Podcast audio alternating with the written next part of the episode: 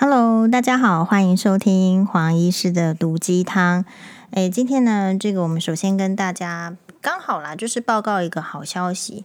好消息是我今天呢早上的时候去这个台北长庚的心脏内科呃看病。好，我不能说看门诊，因为我说看门诊，大家以为我我开门，我我是医生，然后看病人，然后这是欧巴纠正我的。我是去当病人，然后是去看这个心脏内科诶教授学长，然后呢，我就很开心的知道一个消息，就是诶这个学长有获邀，呃要去上一个节目，然后我就说，哎，好好，这个学长那个，我就问了是什么节目，然后我就说我要锁定，然后学长就很客气客气的说，这个呃，哎呀，不用锁定，好，但是呢。因为我知道学长要去上什么节目了，学长有说，所以呢，那既然是这样，就代表说学长不会主动告诉我他什么时候这个节目会，他要去录，他要去，他要去播出，那是当然，因为学长很忙嘛，所以那当然就是由我们这种后备医师学妹呢，自己自己一直去看那个节目，什么时候学长会出现。那呃，学长上了那那一集呢？呃，我我 promise 保证分享给大家，因为学长是心脏内科医师嘛，那我想他这个分享的议题呢，其实也就是这个心脏医师、心脏内科医师相关的这个医疗的议题，我认为是非常重要的，就是我们中年以上的人应该都要关心这些议题。我不太知道他要讲什么议题，我没有再仔细去问，但是我只是觉得，就是说，如果呃有学长这样子。优秀的医师呢，可以去讲这个议题。而且我之所以想要强烈的分享，是因为我觉得学长是我们做这个后备医师的学习的典范。这个典范在哪里呢？就是这个有点有点讨论。我今天要讲的是我的职场前辈。好，什么叫做这个职场前辈？首先呢，我会觉得所谓的前辈这两个字。不是跳出来自称的，而是人家真正要尊重你，好尊敬你，然后才会有人家尊称的前辈。比如说我在我们的就是那个前辈医师，我有讲过，在这个节目上，我说我上次跟他这个有机会一起聚餐，那是一个学呃类似学术研讨会，然后就是刚好也有吃饭。那吃饭的话，我就很荣幸的有机会坐在。教授的旁边，好，那呃，教授是九已经九十岁了，是台湾第一位做近视雷射手术的教授。好，那我就从他身上，你你你在真正的这个职场前辈旁边呢，是非常有收获的。首先，我要跟大家讲的是，为什么我们都要去那个黏住职场前辈？我们黏住职场前辈的理由，是因为。我觉得有很多种 理由。第一个就是，呃，在某一些人，好，也许觉得说应该要让前辈有印象，哦，让你的老板有印象，那么所以也许就会得到好处。这个是年轻的时候的想法，因为你毕竟你要待在一个地方，你可能不要被讨厌，你或者是说你需要崭露头角，你需要你需要有好的。开刀时段，你需要有好的，你不能老是在那边接烂烂的时段，然后再处理人家不要处理的 case。有时候真的年轻的时候也许有这样，但是第二个层面是就，就当医生这个职业，或者是你可能是其他专业，每我觉得每个专业遇到的情形不太一样。我们这个情形是因为真的比较资深的医生，他看的病人就是比我们多，然后他呢就是。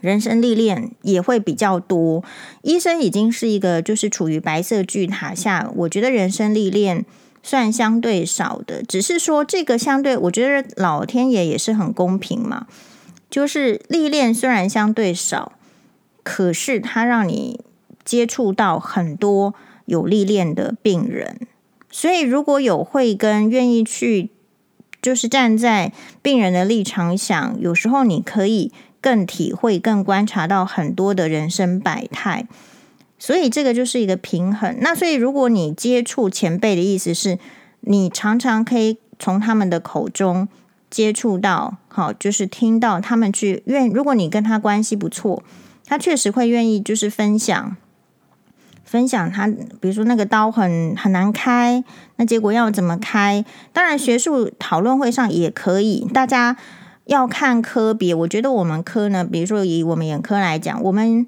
蛮不藏私的，就是大家真的是很认真在分享。因为这些分享为什么要藏私呢？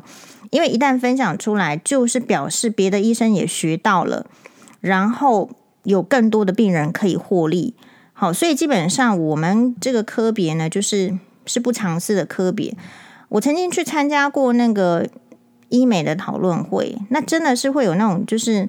号称是教授，可是他讲出来的话，好像在讲讲给那个实习见习医师听，实习医师听的，就是意思是什么？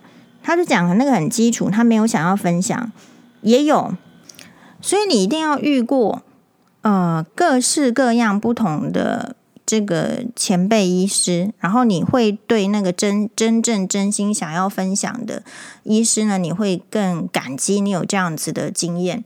比如说我自己的话，是因为我的老师哦，或者啊，我们就刚好是在林口长庚嘛，所以我们就有这个机会可以接触到，我觉得是非常非常愿意分享的老师们。这个就是说会教你，哈，特别是比如说以我们老师玛丽医师来讲，虽然他现在已经不在了，但是你就是作为一个他真正的一个职场前辈。好，就是说他开他看门诊的时候呢，我们在旁边看门诊，跟着看他怎么看病人，学习他怎么样呃观察到病人的一些，就一个病人进来，如何在很短的时间之内看到病人的问题，然后处理这个病人的问题，好，然后让最后让或者是说要要怎么样去解释病情，有时候这些都是很考验的。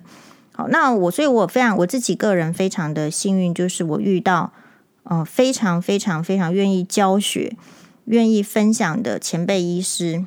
那我觉得也是因为是这样子的经历，呃，如果有跟过我的学弟妹，我我有这个自信，他们也会觉得说我我很愿意分享。好，除了分享医学上的这个知识给他们之外呢，我还分享迪士尼的经验。好，就是。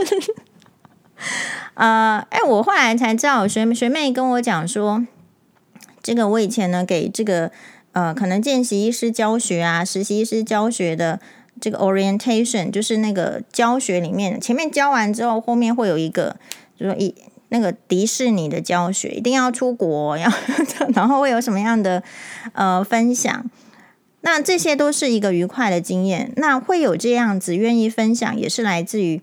我得力于前辈医师的分享，好，所以对我来讲的话，就是呃，真的，真的就是很感谢我的这个职场前辈。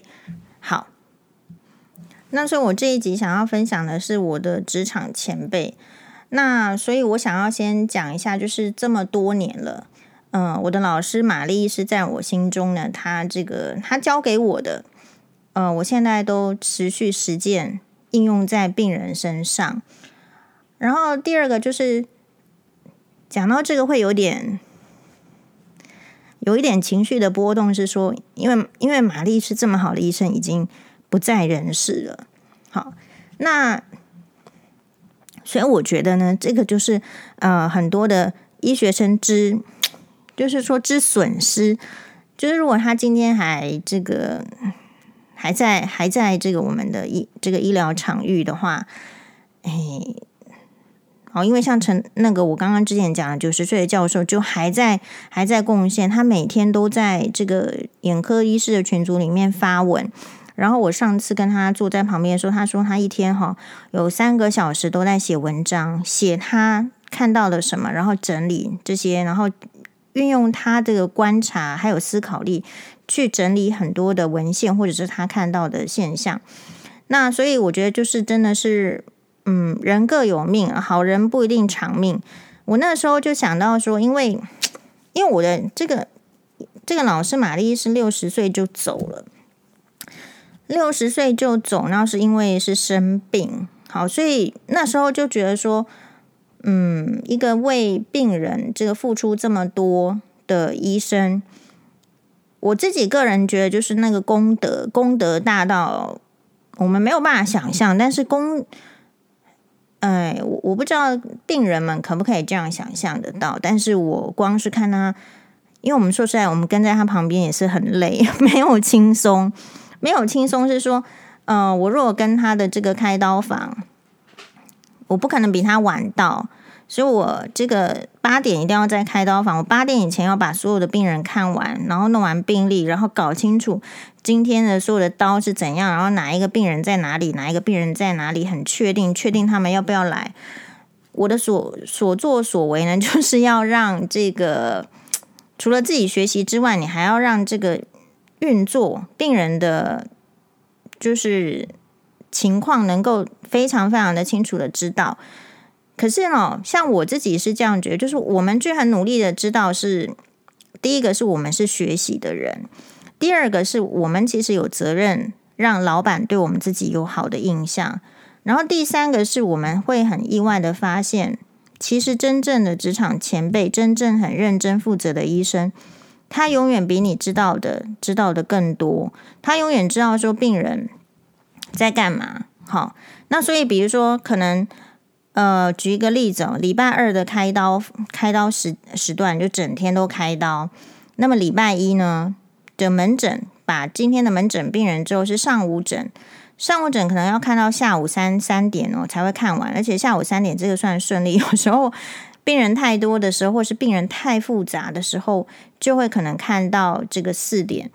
那所以，我们在这边呢，也特别感谢，就是一直跟着玛丽医师的这个门诊的非常非常资深的秀秀满姐。好，如果没有她这边这个运筹帷幄，肯定我们五点多还走不了，一定是这样子。好，那所以一个职场它需要非常多前辈。好，比如说玛丽医师是我的职场前辈，比如说秀满姐是我的职场前辈，比如说这个门诊的这个护理长。好，尔慧姐是我的前辈。我们职场真的需要非常多前辈的指导跟教导。比如说，在我这个产业，我们是眼科医师，我们需要很多的，是呃，事实上很多很资深的验光师，好，就是这个视光师，其实也是我的前辈。就我们不可能去，然后你知道从什么，就是专业。非常差的这个情形之下，要怎么样变成到专业好？你需要跟职场前辈学习的。那所以，我就是觉得说很开心了，就是能够有这个机会在一个好的职场。呃，长庚医院算不算是一个好的职场？我觉得也是，你也不能说它不好，可是它真的是也是很艰辛，然后它也会有很多的挑战。但是就人的部分来讲，人的部分来讲，我个人觉得就是很温馨。比如说一开始你不知道说为什么眼科，眼科其实大家不会叫我黄医师，大家只会叫我宥嘉。那这是什么意思？就是在那个职场里面，大家都比我老，然后真的也是一个就是很亲切的这个称呼。这个跟别科有一点不太一样。别科的话，可能去到某某科，就是他们就会说啊，某某医师什么什么。但是刚好在眼科就不是这样子，嗯，所以那我不太知道其他家医院的眼科是不是这样子，但是在林口长庚眼科是这样子。好，那所以这个是一个职场前面，我刚刚还没讲完，就是我们一定要去那个开刀房。呃，我记得有一次，我不知道什么事情，我真的就是比玛丽医师还晚到。好，那。就是那那这样子的是什么？那就是那一次，然后玛丽医师竟然比我已经早到了，可所以他那一次是有就训斥了我，然后所以我们就我们就知道说就是要就是我们就不是那么好，不是那么优秀嘛，就是这个还能搞到迟到也是真的是不行。好，可能就是有一些病房的事情处理的太慢啊什么的，所以这些都是在在的训练。所以一个真正的。好的职场前辈不是在那边跟你说好听的话，因为我们这个产业是不行的。我们这个产业如果一直跟下面的人说好听的话，那个会对病人造成很大的问题。我们这个产业事实上就是医疗产业，医疗产业是疾病、生命相关，所以呃，我们当然跟这个后面的这个，比如学弟妹讲话，什么是就是也会有好听的话，可是如果是看到做的不行的话，是一定要说的。好，我个人认为就是说，这个就是一个好的职场氛围。你在我们的职场里面不会去搞那个小动作。好了，我至少觉得都没有人搞我啦。那我觉得我自己觉得没有人搞我的原因，是因为我们这个产业就太累了。太累的话，没有办法这么搞人啦。因为我们真的就是病人的事情，还有医院的杂事。比如说，你医院如果要评鉴的话，那整个会疯掉。好，会有很多相对应的这个 paperwork。就是纸上作业，哈，写的这个嗯冠冕堂皇，但实际上人力可能其实也没有怎么样。所以基本上我这个产业的话，嗯，我觉得是没有在我我说的是我这个产业哈，就是比较医疗产业，感觉当然是你说你有这个白色巨塔的那一些这个斗争什么的，不过其实我觉得不真的到那个程度，因为。重点还是要先把自己病人的事情搞好，因为如果你没有搞好病人的事情的话，对自己的能力也是一个 question mark。那像我们这个这个训练的人，基本上他就是要有一定的相相对应的能力。我所说的是说什么？我们有这个，比如说通过国考的压力嘛，国考这个医师国考，它还算是一个高考。所以，我们这个是有这个相当严格的这个考试的检验。比如说，这个考试检验，你说它重不重要呢？我觉得也是重要，因为其实它考的也没有很简单。所以，你知道说有个医师国考，你这七年你决定要怎么混呢？你混不下去，你就是不敢。好，然后医师国考过了之后，实习医师实习完之后就要医师国考。那医师国考完之后呢，你会选这个次专科。在我们那个年代，PGY 只有三个月而已。现在真的是越来越夸张了，给你 PGY 个两年。PGY 是一般医学训练。好，问题就是说，这经过一般医学训练的人，他真的有在训练吗？还是他在鬼混？他获得了什么样的能力？这个我觉得也很值得讨论，但不是我们要讨论的范围。我要讲的是，哦，那你这个 PGY 之后呢？其实我们是 intern 实习生完之后，你就去面试，然后就面试选科别，选了科别之后呢，你又要再经过不同科别的训练年限，然后来之后去考这个专科医师执照。所以别科其实我已经不太清楚了，可能三年、四年，外科比较久，可能五年的、六年的，哈，Plasty 整形外科又更久，那个。你经过这些年的训练之后，你再去一个专考一个这个专科医师，然后我也记得，就是我考这个专科医师的时候也是很紧张，就是卡在什么呢？卡在就是我觉得林口长庚院眼科应该是全台湾最累的眼科，所以说真的我们没有那么多跟其他家眼科比起来的话，我觉得没有那么多时间念教科书。那 我觉得我们的主要能够考过的原因，是因为病人真的太多，你就是会看到这么多病人，你就是会学学浅学学到这些事情。嗯，就是真的是这个，就是你选一个环境，你在不同的环境，你就会有不同的考验跟不同的收获。所以那个时候，人家说这个 apply 就是你要去。有这个，如果人家问我的话，我都说你可以去这个 apply 长庚眼科，你可以去 apply 长庚医院。它的坏处是，它在实习医师传开来的坏处是，它真的很累，它好像薪水有比台大医院多一点哦，因为台大是公立的医院，可是它只可是长庚医院，因为病人真的太多，所以它真的很累，但是它确实是一个可以。如果你自己够认真，它确实是一个可以学习到的地方。好，那再回过头来，那一整天的这个开刀，我说我们从前辈医师身上学什么呢？其实玛丽医师她这个开刀以前，据因为每次都是会学长姐会交班，她在我之前更更之前，她是不吃午餐的，她就一直开刀，一直开刀，一直开刀，开到最后的病人把她开完。那等到到我的时候呢，我跟的时候，他年纪已经比较大了，所以他已经呃开始会，就是说，哎，有要顾身体哦，中中间会少少的吃一点点。医师在开刀的时候，中午没有办法吃很多，是因为吃很多可能有一些会想要睡觉，还有就是说，其实没有那么你想象那么多的吃饭时间。你吃饭时间如果多，那就代表什么？下一个病人准备的慢。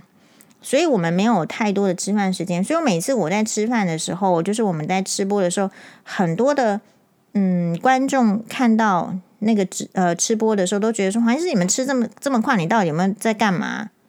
那就这个就是职业病嘛。我如果吃得慢，就表示病人要被 delay，要要被耽误。所以每一个医生，你去你如果有 仔细去观察，都吃得很快。我记得有一次我还跟一个眼科的学长比赛。吃吃便当谁吃得快啊？结果我赢了他，因为学长宣称说没有人吃得比他快。那我就说，那学长我们来比赛，结结果我赢了。这样好，那我们来讲这些职场前辈是有非常多的呃相当的回忆。好，那继续继续讲玛丽医师这个部分，就是在开刀，可是因为开刀有很多台的刀是大刀，所以他要全身麻醉。好，全身麻醉的时候，就是其实会有一些等待的空档，等待这个麻的病人被麻了之后醒过来啊，然后再准备交接，然后在呃护我开刀房护理师在整理的时候会下一台刀，然后还有真的开刀的时候会会聊天。好，这个聊天是来自于说这个空档，如果是玛丽医师的话，你开刀过程中你是不可以聊天，你不可以讲八卦，你得好好的这个止血。好，你得好好的拉钩，你得好好的学习，就是这样子。所以职场前辈他会决定你后来变成一个怎么样水准的医生。我个人认为这边有一个很重要的关键。那所以你在你很小咖，你在哪里？你要遵循那个原则，前提是这个前辈他就是做得很好。然后你才要跟他学习，或者是你必须在旁边，你才可以学习到这个这个部分。那所以，就我们这个产业是非常的 clear 的。clear 的意思是什么？clear 的意思是，你就是比你的前辈烂。我是说我啦，哈，就是就是我就是比我的前辈烂，因为为什么？因为他就是学的比我多，他的时间就是比我早。就是这样子，那必你必须要经过这一番学习学习之后，但是我会我就觉得说，这个些都是一个 training 的过程，然后每一个人受到基本的 training 到某一个水准之后，哦，你才可以再去想想看你要怎么样做你喜欢的、有兴趣的这个部分，我会觉得是这样子了。好，那所以，嗯、像玛丽医师给我的另外一个很深刻的印象就是。玛丽医师的婆媳关系非常好，所以你要知道，是我们在这样的熏陶下，我们不会，我们不会抱着一个说我我应该结了婚，然后我婆媳关系应该不好的。因为我的老师是一个非常照顾婆婆，就算她忙到开刀到晚上，以前的话没有规范、没有评鉴的时候，开刀会开到晚上，就一直开一直开，反正有病人来就开，一直开开到晚上。即便开到很晚，玛丽是回家都会自己去做饭、做便当。玛丽是这个女儿也是我们的学姐，也是眼科医师。她说她对这个呃妈妈的印象就是她已经睡着了，可是有闻到那个味道，妈妈在煮饭，给她煮隔天的便当。好，所以。嗯，所谓的前辈，就是说，如果我们在一个这个产业，你你真的运气好，你就会遇到那个很认真，就不管是职场上也很认真，然后这个这个说，就是在这个这个生活上也很认真生活的，好，不是只有说在那边呃弄弄病人的事情，没有自己的家庭也很照顾。好，然后这个玛丽医师也很照顾她的这个婆婆，好，就是就是这样子的。所以我们学习到的是这样，这是玛丽医师的部分。那其他的这个职场前辈的话，其实现在也是这个，因为我的职场前辈现在都很大头了，多喜有。但我们还是可以讲啦，哈，就是说，比如说像现在的 这个林口长庚眼科部的部长黄义修医师，黄义修医师呢，他是这个视网膜科的权威医师，特别是你如果说有这个虹彩炎，好，他去美国是这个钻研这个虹彩炎，而且后来回来之后，其实他们就是很认真在做的是人工视网膜、人工电子眼这个部分，然后成绩斐然，好。那这个他作为我的前辈的，他一直都是我的前辈嘛，因为他从美国回来的时候，呃，他刚回来的时候，我是刚在林口长庚医院做住院医师，所以他那时候在整个这个视网膜部门的时候，就是你刚回来，那医生这么多，呃，第一个就是说很辛苦，很辛，那时候很辛苦，是因为他这个视网膜科绝对不能只。现在可能有新的技术了，以前没有办法。以前一定是旁边一定要有助手，一定要有个医生，然后帮你拿着那个 Y angle，就是一个器械，你才有办法看得到视网膜，你才有办法这个开刀。比如说我们现在眼科医师，你要看视网膜，你要拿出一个 lens 要看。所以同样的，要开视网膜的刀，这个病人躺在那边，不是只有躺在那边而已，他的角膜上要放一个。这个 lens 这个东西，然后要那怎么放它不会移动呢？一定要有个人手拿，所以那个会拿的，那就是会让视网膜科医师上天堂。那不会拿的，一直拿歪刀，他就没有办法看到。所以其实视网膜的这个刀呢，是我们眼科最辛苦的刀。那我说，那黄义修医师这个给我作为一个眼科前辈，他教导我的是什么？我就觉得他很拼。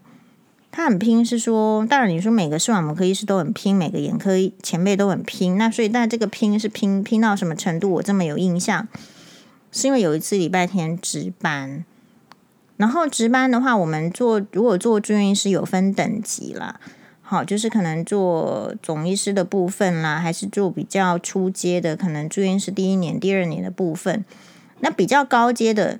就是，如果当你做到第一年的住院医师，或是第那个第二年住院医师，可能就是看急诊的病人。好，就是他看，然后他看不会的话，他就往上扣，最后就扣到主治医师那边去。那开刀的部分的话，一定是高阶的住院医师进去跟刀。好，因为这样子比较比较好，因为开刀的病人其实说起来就是已经他都搞到要开刀，当然是比较重要。所以我记得有一次是我跟这个黄一修部长一起值班，他是主治医师，我是住院医师。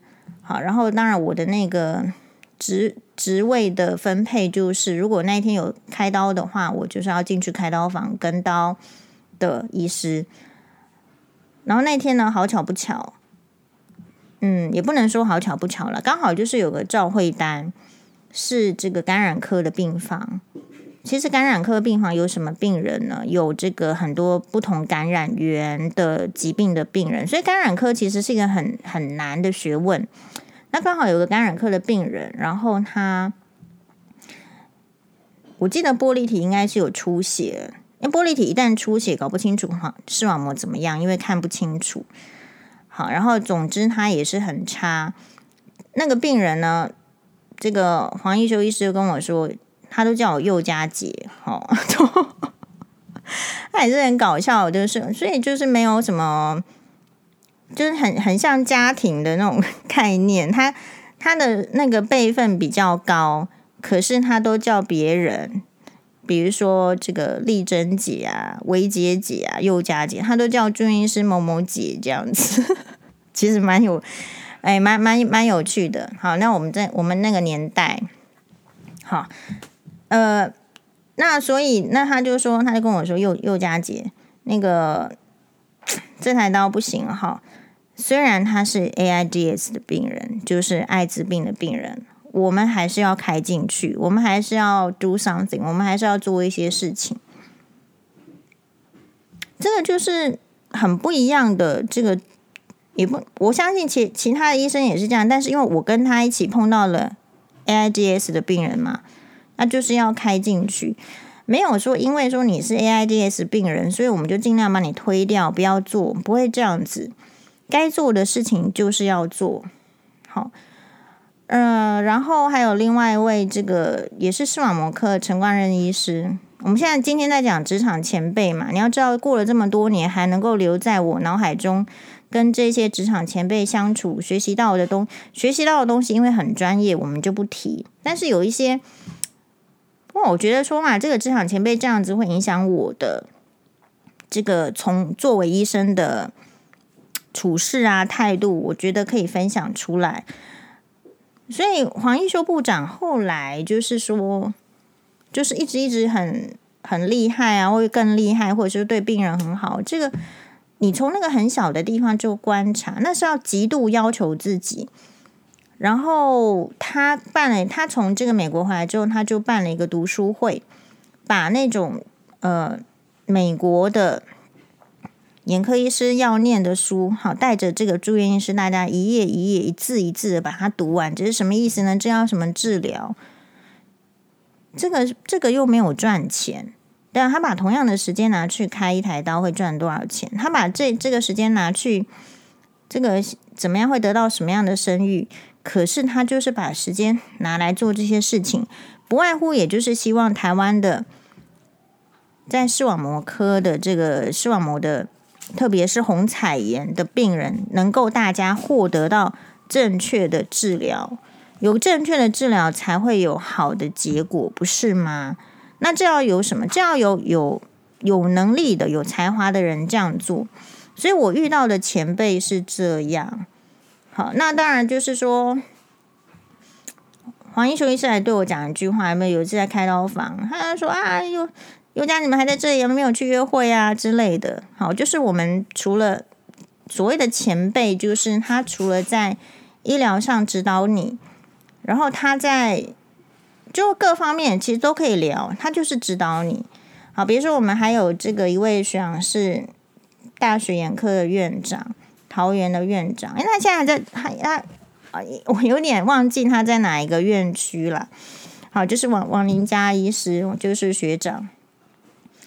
对，那他就是我所提到的都是非常非常指导学学妹指导，就是说，哎，你这个刀要怎么开？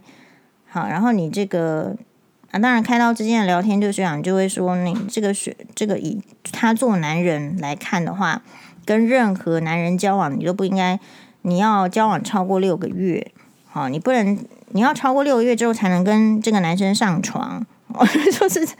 其实也就是会有这样的分享嘛，就是这些这些都是很可以讲的。我们不太会有那种就是呃不真心的分享。好，那所以如果说有一丝丝大家觉得说黄医师去这个节目上都分享很真心、很诚恳，被大家看到的意思，是因为因为别人都对我很真心、很诚恳。你就会学习到，你会想要跟这些优秀的人一样，没有什么不能讲吧？就是你要很真心、很诚恳。如果这件事情是对的，就是对的；不对，就是不对。没有什么什么不讲对错的事情。如果有对错，你为什么不能讲对错？是对就是对的，不对就是不对。因为在我这个产业，别的产业我不知道。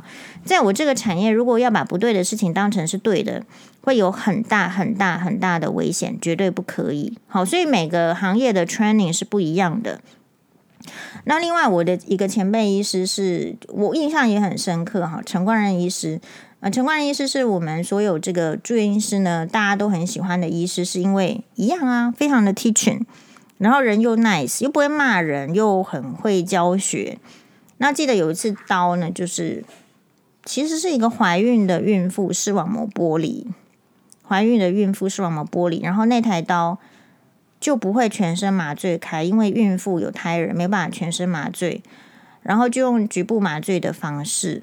开这台刀，局部麻醉是怎么怎么怎么麻呢？说实在，可能讲起来会有点恐怖。其实是要就是在眼球周围打麻醉针进去，打麻醉针进去不是打到眼球里面，是打到这个眼球不会动了，麻到麻醉到这个眼球不会动了之后呢，才能开眼睛的刀嘛。好，所以。因为有这样子的经验，就是我们就知道说，那孕妇也不能放弃啊，或者是怎么样。所以我后来呢，有遇到一个病人，她是孕妇，然后她也是视网膜剥离的时候，我说不管，我就说你去，我就 refer refer 就是转诊，我就说那不然请你去找陈冠仁医师好了。然后我转诊单就发出去了，然后其实我没有再去追这个 case，可是我也很感谢这个病人，他后来两三年之后，他带着他的小孩子，那时候怀孕嘛，后来两三年之后呢，他带着他的小孩子来给我看的时候，还是他自己来看，我也忘记了，因为我的印象其他的记不起来，我印象他告诉我说他很后悔那个时候。没有因没有我说听我的建议去去转诊，然后去找陈冠仁医师。我说怎么了？他说，因为他后来就是把它放着。那你知道，一个视网膜剥离的眼睛放着，就视力就是只能是怎么样失明嘛。然后除了失明之外，这个眼球还会萎缩。当然，所以我就那个时候顿时就感到说，一个母爱的伟大。可是那时候也有一个钝感，就是说，所以你说就是一个知识的差距。常常我们建议病人 要戴眼镜，真的不是为了赚钱，是为你的眼睛。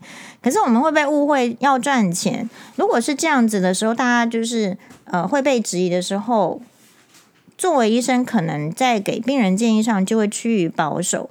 所以很多事情是要基于良知去给出建议。那建议。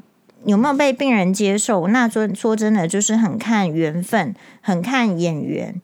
然后通常这样的时候，我也会再检讨一下，是不是我那个时候呃劝说的方式没有更好啦，或者我觉得这些都是可以再改善的。重点是他他来回馈给我，他没有去找，然后他他后来是视网膜剥离的哦，就是没有办法再再弄，或者是再弄，其实因为。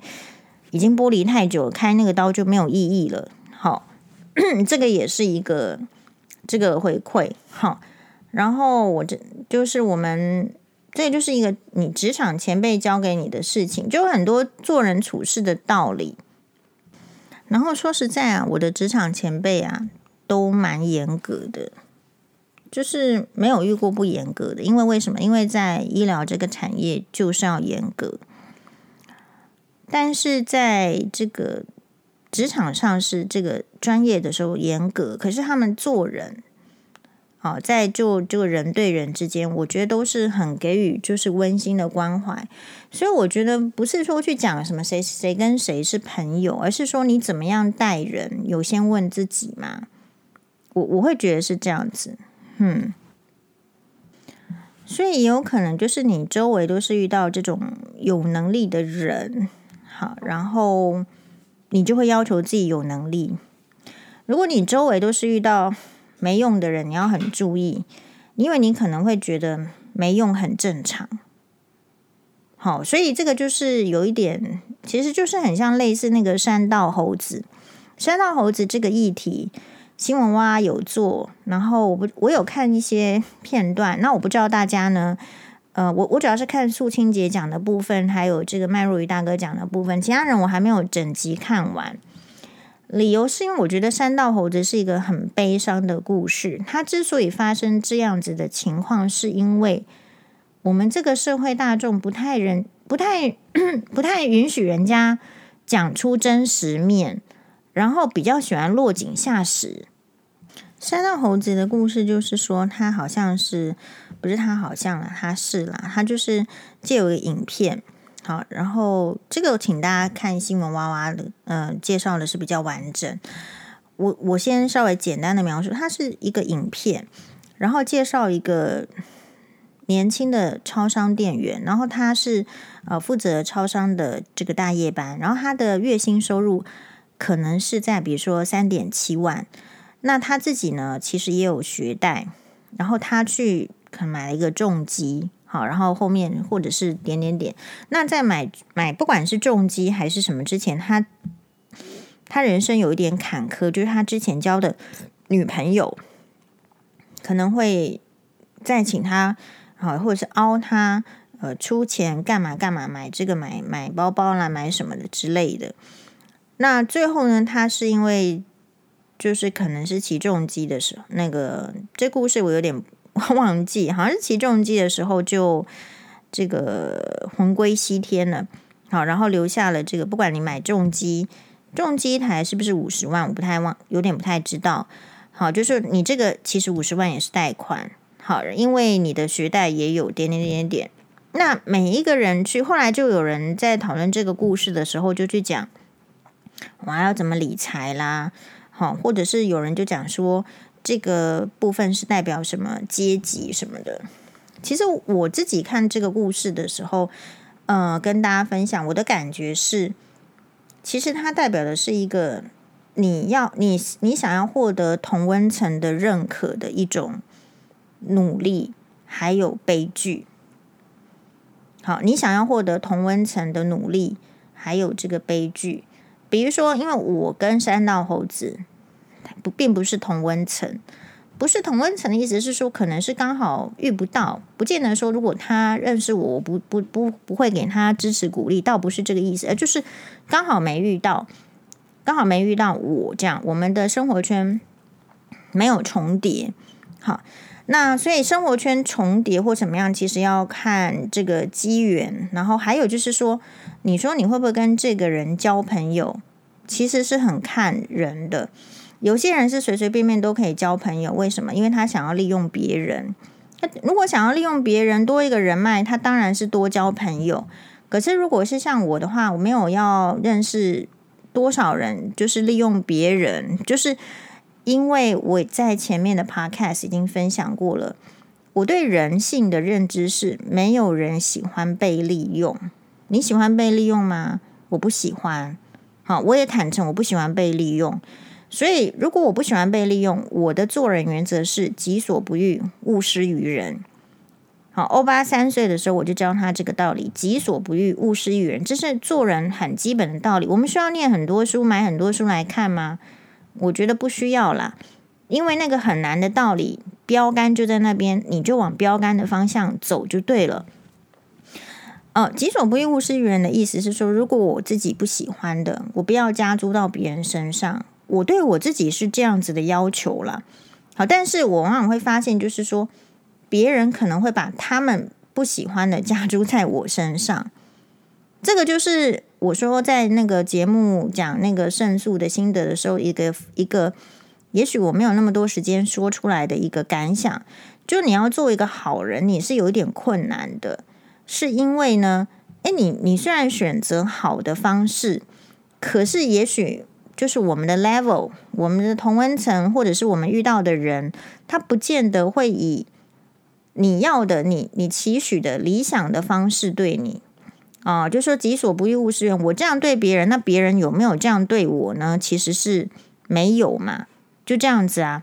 那所以，如果是这样子的时候，你就会内心就会就像是，其实这句话是翁灿耀老师讲的，就是你就会在内心会因为这种不满会酿造一些气氛情绪，你就会在内心不断的反诘问自己说。诶，怎么会这样？这样这样，这就是我那天在节目里面说，我觉得做人很难，就是难在这边。你没有害人之心，可是有没有别人要这个利用你，要践踏你，好，要这个居高临下来指挥你？我们讲这个意思是说，比如说那天我讲了这个小刘医师，在这个 Lisa 刘的这个，我不知道他是不是说我，但是他的这个版面是。黑底，然后四个字，好，同学一场。那我会知道这样是因为有一个同学把这个转转转给我。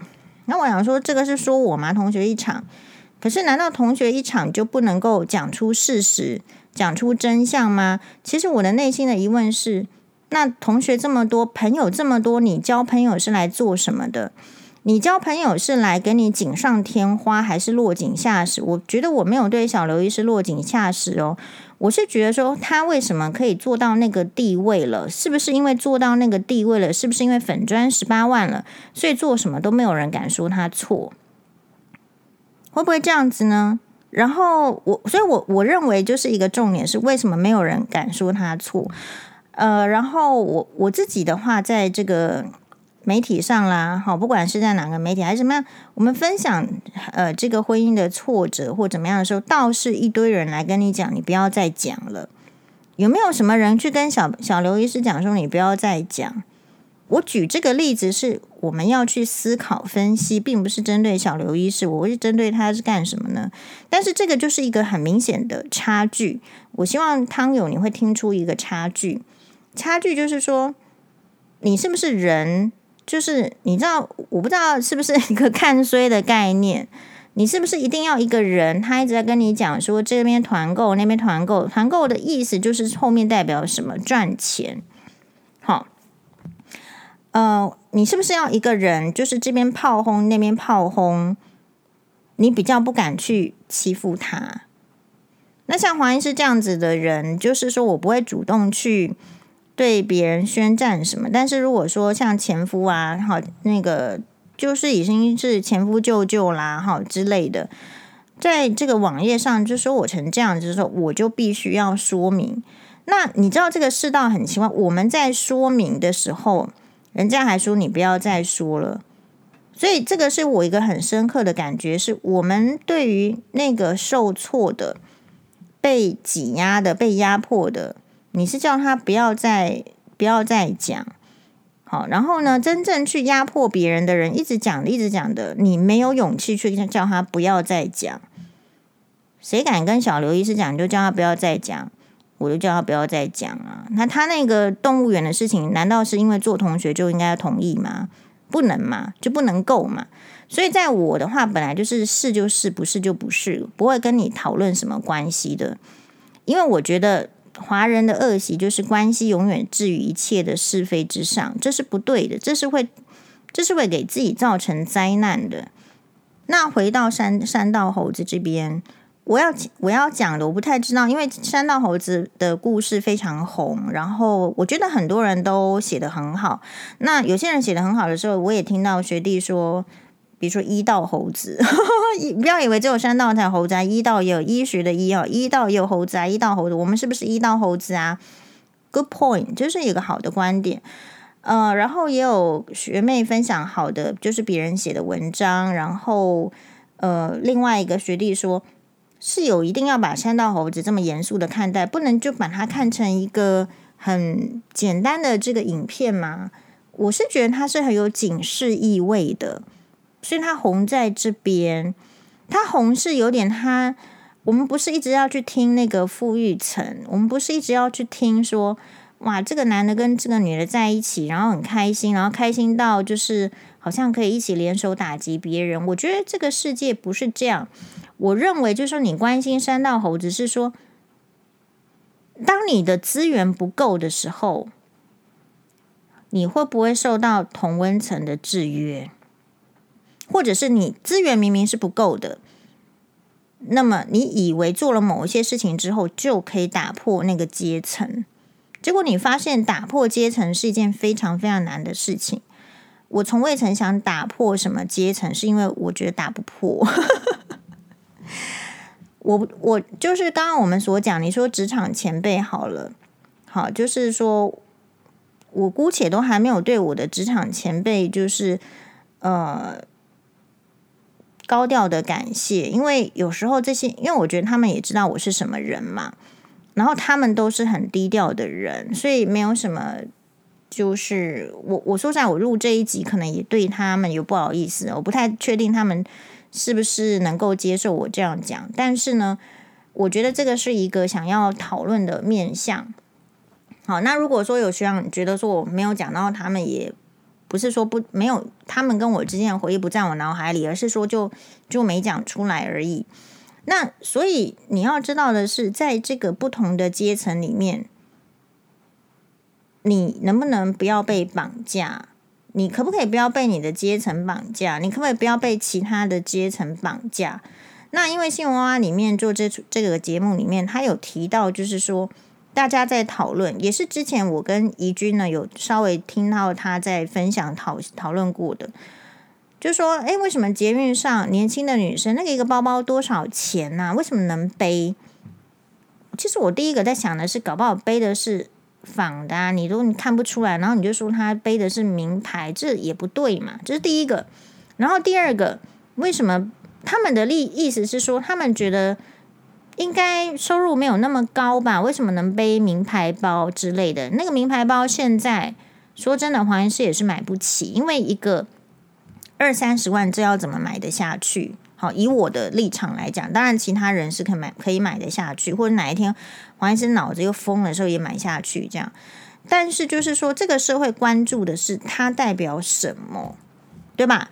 他们会认定说，我觉得这是一个偏见啊。他们会认定说，啊，这个女生背这个名牌包是要是要代表说她有能力。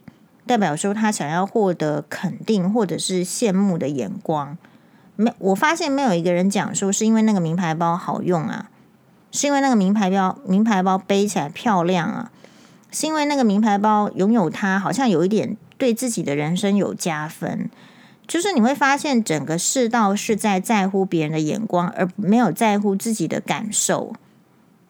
就是说，一个个体他对于他的需求，他真实的需求感受，好像是来自于别人的评价。哎呦，你应该买不起名牌包，所以应该不要买。哎呦，你应该买不起重机，所以不要买。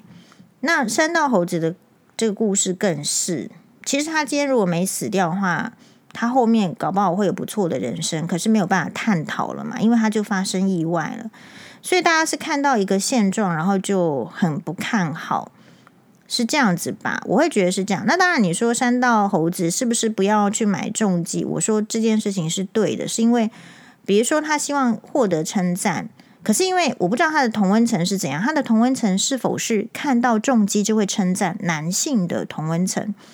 像你跑到我面前炫耀重机，哈什么？你为什么会花五十万买这个？会一落地就报销？不，不是报销，就折价折旧，后面会报销，然后会造成生命安全损失的。东西我会不，我就没有，我就不会羡慕你。可是他的如果同温层就是人也是这样子，你越喜欢的，你会跟他成为朋友，所以你们就会一直去讨论车子啊什么。你爱跟黄医师做朋友，永远不会讨论到车子啊。我就说，我就跟你说坐捷运就好了，很快又不会塞车，又不要付付停车费。那真的有需要的时候，有真的要要就坐计程车啊。我去林口长庚医院都坐计程车啊，给他花下去。平常很省啊，那所以我觉得就是你大家比较可惜的是，你遇不到同温层以外的朋友。但是你为什么会遇不到那些朋友？是因为真的朋友这个事情啊，他说的说起来好像很容易，可是其实它是一个很难的学问。所谓的同温层，就是你会认同他的价值观，但是你。你需要人家认同你的价值观，认同到什么程度？我觉得这是一个很好的这个议题。那一天我看这个小丸子金氏语录之类的，他就说，其实人在世只要就是自己精神顾好，自己钱财顾好就好啦，就就是这样子而已啊。你人生有很复杂吗？好，所以呃，这个山道猴子的问题就是。他太在乎他同温层的看法，那那当然是废话，因为就是因为这同温层，你就会比较在乎，你听不到其他族群的意见。你如果听听看高雄那几位这种女士跟黄医师的看法，就是说啊什么怎么会买重疾之类的。那所以有时候，比如说你捷运上刚刚提到的那这个背名牌包还是怎么样。你会听到的是很多不是同温层的看法，比如说啊，为什么要背啊？怎么样？你一个一个月薪水才多少？怎么样？怎么样？事实上，我倒不会这样讲，是因为我不知道他怎么样去运用的。我曾经有跟怡君讨论过这个议题，当下我跟他讲的是，就是他也是这样的概念类似，但我没有继续跟他讲的理由，是因为我觉得我并不知道捷运组这一些人他们是怎么样的这个。就是资金的运用，因为其实我有认识很有钱的人，也是在做捷运。好，但是我们不能讲，不是黄，不是黄医师，是说我认识的学妹，比如说我们有个学妹，她家境很好，然后她也都拿这个带飞包，她也是做捷运，她老公开车，然后她就他们都是医生，然后她的理由就是说。那我都没有把钱拿去买车了，我应该买名牌包可以吧？我都坐捷运了。我说学妹，对，可以的。所以你永远没有办法知道说别人他是怎么样资金运用的。一个人的资产状况、金钱的金钱的这个状况，这个叫个资啦。黄医师今年就个资法一年多了啦。好，你是不应该询问的，然后你也不应该知道的，然后你知你也不应该拿出来利用的。所以，我们不知道别人的那个财财务的状况、银行的状况，我怎么能够评价他是不是能够使用这个包呢？他喜欢背就好了。我其实是这样子的立场。那但是就是说，当然你说那些批评批评的或者是担心的人是说。呃，就是郑大哥说的嘛，就龚龚龚扎波尼娜钱应该要怎么怎么用？是啊，所以如果可以吸收到就是郑大哥的这个理财精华的话，那当然就不会去 买这个名牌包，你会把钱拿去买可以生钱的东西了嘛？所以你接触到什么人是会决定你的行为呃准则的。但另外一方面来讲，我会觉得人生呐、嗯，因为大部分人都是非常普通的。普通的意思是说，就是会有人打压你啊，或去让你不开心什么的。所以有时候真的是要花钱得到开心嘛。你的钱要怎么用？好，钱会赚钱的人，接下来就要考虑的是怎么去用钱。那还不会赚钱的人，之前要准备说，我应该要具备怎么样才能够会赚钱嘛？就是平衡。接续我前面那一集的这个说法，就是他就是平衡，他也没什么了不起的。然后我们无从智慧，因为那个是你的人生。好，那这个最后我觉得是这样子啦。我自己的身边呢，有这个很多朋友啦。好，那你说很多呢，可能跟某一些人比起来也不是多。可是我觉得，嗯，所谓的朋友，不是要跟人家比的。并不是比说我的朋友比较有钱，或者是我的朋友比较有名，或者是我的朋友比较多，或者是我的朋友嗯比较美。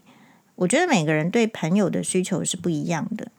如果你自己呃弱，说实在就不会有什么朋友。然后还有就是说，这个这个就是社会现实。所以如果自己太弱，你去期望一个说啊，我要设定那个很多朋友这样子的目标，其实就不对。因为太弱的人身边，就是你要知道，就是不是你的太弱的问题，而是别人真的也不强。好，别人不强，然后别人也很怕遇到太弱的会被拉下去。就是这个社会就是这样子，这样子的现实。不要说活到一把年纪了，不知道社会很现实，或者是说一直说自己遭遇到这个这个那个，可是你的遭遇没有变成你的。养分，然后要一直嚷嚷的说，怎么没有照我的意思走啊？或者是怎么可以对我这样子？这个世界就不会照你想要的方式去去走啦。说穿了就是这样，因为慈禧太后都没有办法，要照她的方式去走，好，就很难呐。他们有没有想要大清国灭亡，然后最后尸体被拖出来，那就是会灭亡。好，所以你会得到什么结果？就是跟你之前。有什么样子的栽种啦、努力是有相关的。那我个人呢，就是嗯，这对啦。那我们这这一集就是细数那个 职场的前辈。前辈的话，我不敢跟他们称这个称兄道弟，不敢称朋友啦。好，就理由是因为真的是辈分很高。那我们就是用仰望的。如果说呃，从在他们身边可以用观察到一些可以为我所用的。那这个就是养分，所以如果你旁边有很多优秀的人，可以让你仰望，可以让你学习，你也没有一定要朋友这么多，因为朋友的话，每个人需求的角度是不一样。我要的朋友，因为我就是受到这个书读不多的影响，人书读的越不多，读过的就会印在脑海里。你书搞不好读的越多，就是越多乱七八糟的给你影响，因为。资质不同啦，就是如果你没有办法吸收消化，你就会很混乱。我觉得有呢，朋友就是人家这个孔子教你的嘛，有直、有量、有多闻。这个人要够正直，好，有量就是要能够彼彼此的包容，有多闻要见识多广，好，要有非常广的这个见识。我觉得，如果你要交朋友，就是抓这三个原原则是没有错的。好，是对人生就是有利的，是无百害的。那如果你没有选到有质有量有多文的朋友，确实有可能会反咬你一口，或者是确实有可能只是利用你，确实确实会这样子。那没关系啦，就是说，其实我的朋友蛮多的，吼，嗯、比如说 我这边讲一下我的职场前辈曹姐，不能不提她啊，曹姐就是我的好朋友，因为本来我是不够格跟曹姐成朋友的，是因为有因为因为。她其实是这个眼科职场的这个老前辈，然后她的人生历练很丰富。注意，她也找过李弘法大师算命，所以我们在开刀晚会想说：“哎，你你说那个算命师，我是哦 这样。”嗯，那我觉得我身边就是真的是很多，比如说美慈姐啦，但他就是说我叫我叫他美慈就好，不能叫他美慈姐。好，比如说曹姐啦，好美慈啊。就是你身边会有很多非常非常非常优秀的人，然后为什么曹姐是我的好朋友呢？曹姐是这个我们开刀房的前辈，她是这个护理师，那他非常非常资深，所以他什么刀都都会了，都跟得很厉厉害。好，什么器械，然后什么什么什么怎么弄，然后他又很会投资理财。然后他又很会做人，所以你真的有这样子的前辈在旁边，你就是很好的这个眼界。好，那我跟我记得这个曹姐印象最深刻，是因为我的第一台自己开的 eyeball rupture 眼球破裂的刀，好，就是曹姐在旁边帮忙的。那那天是怎样？那天是我自己开这台刀。好，因为那天是一个急诊刀，就是我值班，然后就有个眼球破裂来了。然后这个这个刀呢，就是说实在啦，我自己第一次开这个眼球破裂的刀，有一点紧张。然后曹姐就跟我讲，因而因而且病人没有全身麻醉，因为我判断说这个没有很厉害，应该一下子就要好了。好，然后。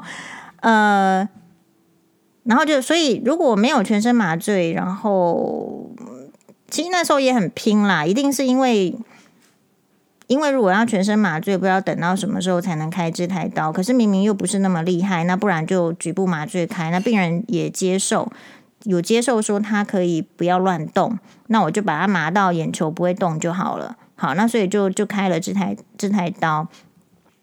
然后曹姐就是那时候的这个流动的护理师，作为这个在旁边帮忙。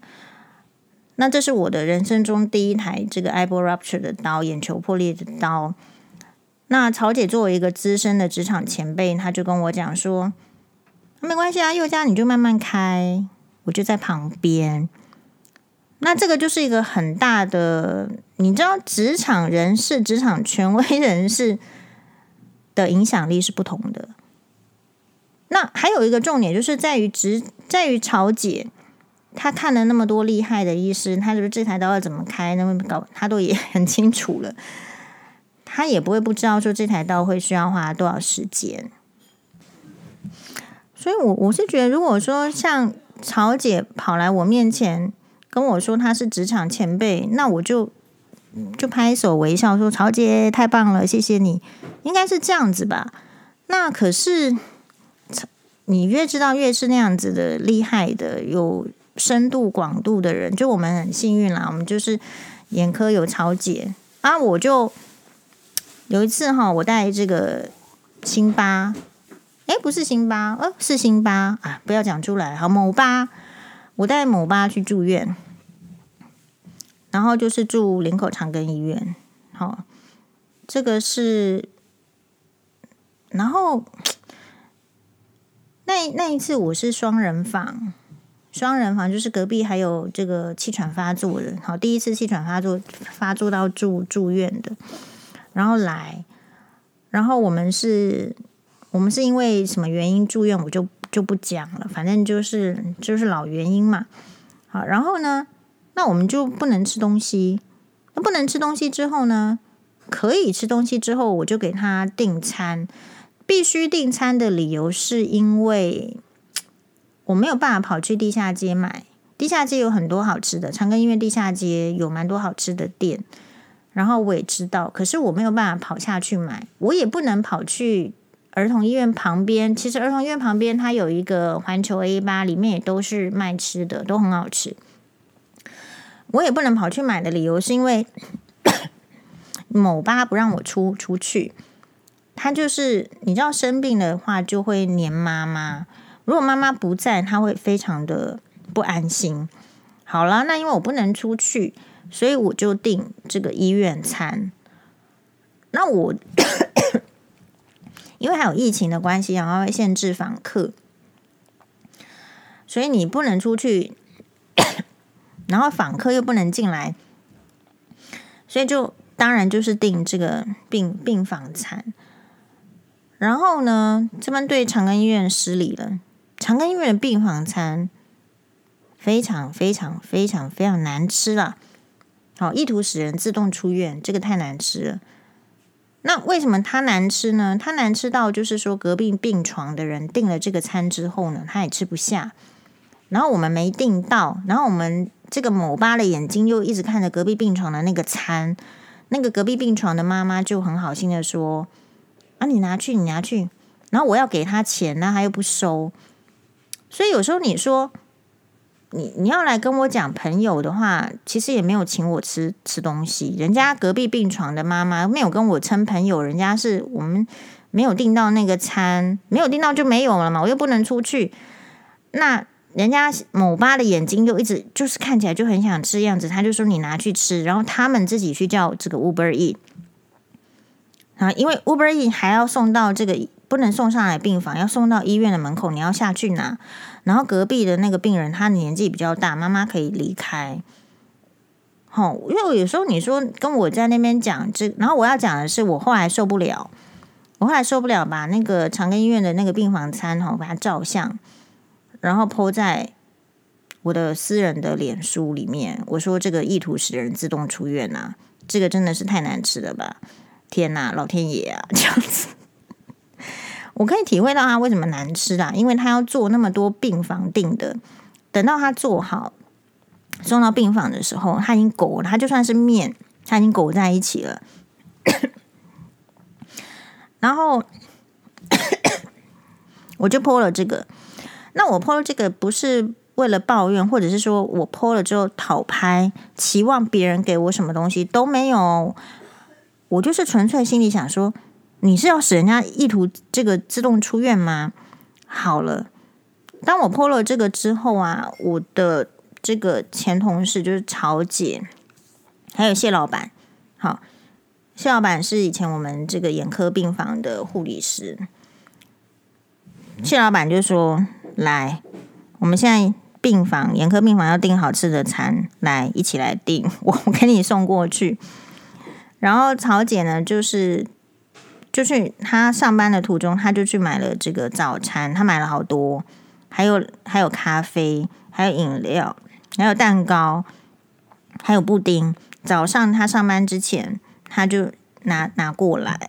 好，我记得我那天还跟着这个曹姐合照，我穿的这个 Lululemon 的这个运动服，在我在病房里面穿 Lululemon 运动服，然后跟曹姐照一张相片。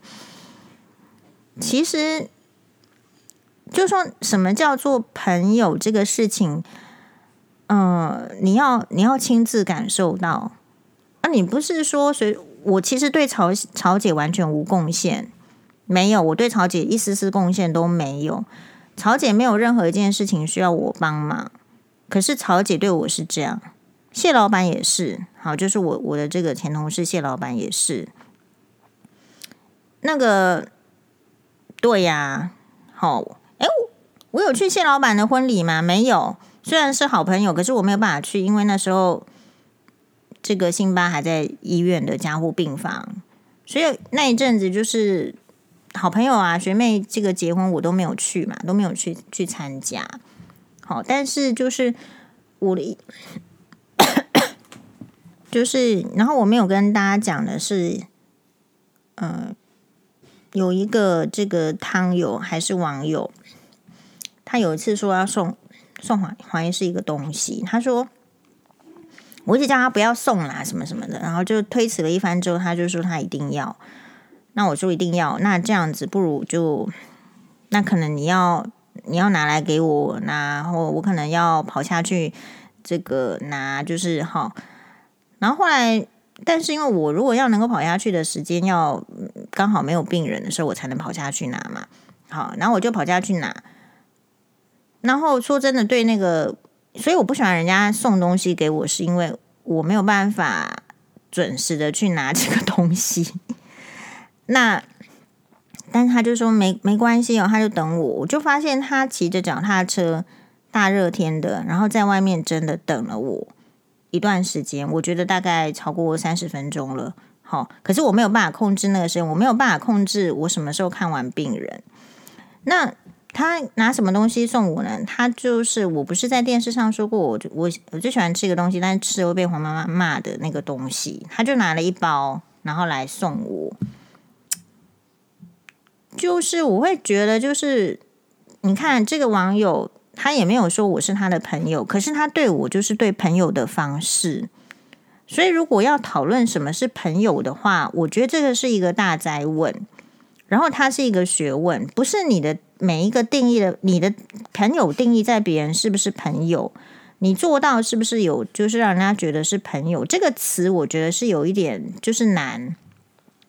好，那所以我可以就是说，真的理直气壮的说，我我其实没有受过一些人的好处，但是呢，随随便便说我是朋友也有。